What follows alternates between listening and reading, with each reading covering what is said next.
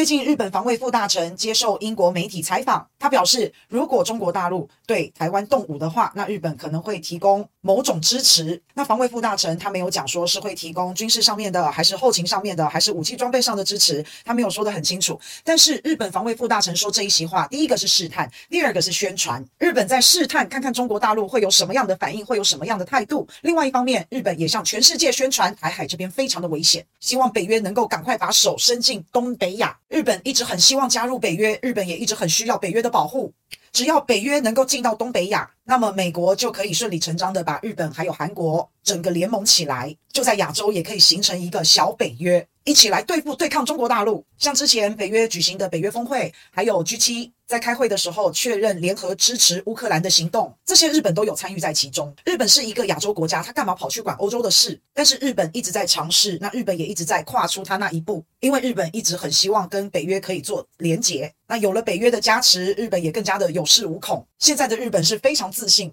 毫无惧怕的，常常在挑衅中国。反正日本已经选边站了，他就是站在美国那一边。那日本自信底气的来源就是美国，就是他后面的北约。那么最近日本防务副大臣这一席话，如果大陆向台湾动武，那日本可能会向台湾提供某种支持。那中国大陆的外交部也出来回应了，对日本进行严厉的批判，表达强烈的不满，严正谴责。中国大陆外交部还公开的对外界说，日本对中国人民负有严重的历史罪责。那日本应该要谨言慎行，应该要反躬自省。他们哪来的资格，还有底气在台湾问题上面说三道四？哦，这段话真的好呛哦，对不对？中国和历史真的之前有一段血海深仇的渊源呐，那到现在为止一直都没有真正的清算过，日本也没有真正的受到惩罚。那现在呢，尤其是中国大陆很多的好朋友对日本心中都还是有一股怒气跟怨气的存在。但是因为现在太平盛世，也没有在吵架，也没有在打架，那无缘无故呢，人家也不会提起这些事，也不会想要去算这笔账，除非是某一方有了正当性，有了充足的理由，那么中国大陆很有可能就会抓住机会，找到一个借口来好好的清算日本。那中国大陆的外交部在记者会上还奉劝日本停止在台湾问题上面玩火，玩火者必自焚。这真的算是中国大陆对日本非常严重的警告。其实日本现在已经算收敛了，他之前才狂妄呢。那日本的态度完全都是取决于美国大哥的态度。美国现在的目标就是要稳住中国，避免和中国有太多的刺激还有冲突，避免中美之间发生重大的意外事件。中美目前发生重大冲突，应该几率是不高啦。那但是呢，美国和北韩发生冲突的几率却是节节升高。美国是希望现在朝鲜半岛的关系越紧张越好，但是又不能爆发冲突。朝鲜半岛的关系紧张，那南韩才会很害怕，南韩才会全面的一面倒的靠向美国。那当然也就会跟着美国一起反华抗中。但是朝鲜半岛的紧张局势又不能弄过头，等下弄过头真的爆发了军事冲突，美国现在是没有办法承受同时间两场的代理人战争啊。一个俄乌战争就已经把美国的弹药库。几乎是快消耗的差不多了，所以现在如果再来一个南北韩真的打起来，那美国是没有办法应付的。所以现在美国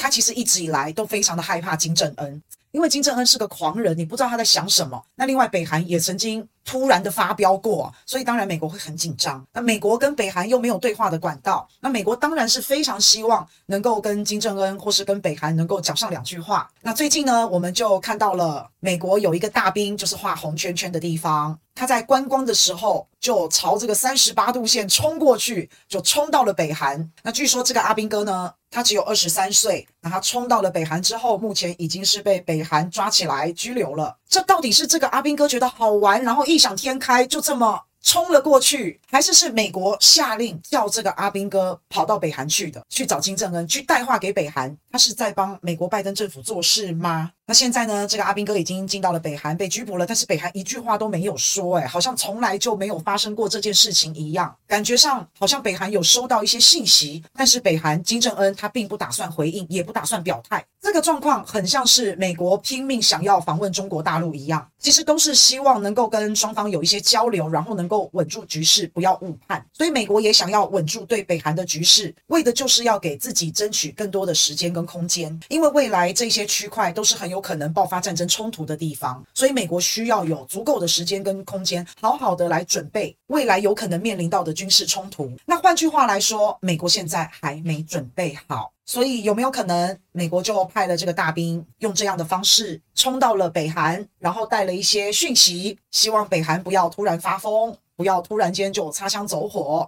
因为美国还没准备好。那如果真的有这样的讯息的话，那到底北韩买不买单呢？目前看来，北韩应该是不买单。不但如此，北韩好像还想要跟俄罗斯深度合作哦。最近朝鲜战争停战七十周年纪念，中国大陆派了中央政治局委员、人大常委会副委员长去北韩参加他们的活动。你听这个职位，中央政治局委员、人大常委会，这都是属于比较政治性的职位。但是俄罗斯却是国防部长绍伊古亲自跑到北韩去参加这个纪念活动。绍伊古是管打仗的、管国防的、管军事的、管战争的。这个北韩的纪念活动，国防部长去参加干嘛？大家应该都不可能相相信，俄罗斯的国防部长大老远跑到北韩就是为了参加这个纪念活动吧？他们一定是要谈大事的。北韩和俄罗斯一拍即合，因为未来北韩跟俄罗斯其实有非常多合作的空间。俄罗斯可以在政治上面更加的支持北韩，也可以在军事技术上面更加的支援北韩。经济上面，俄罗斯也可以提供北韩更多的物资。那北韩呢，则可以提供俄罗斯弹药。北韩的军事生产产能是非常大的，但是以前北韩不敢光明正大的帮助俄罗斯，不敢光明正大的卖弹药给俄罗斯。那这下好了，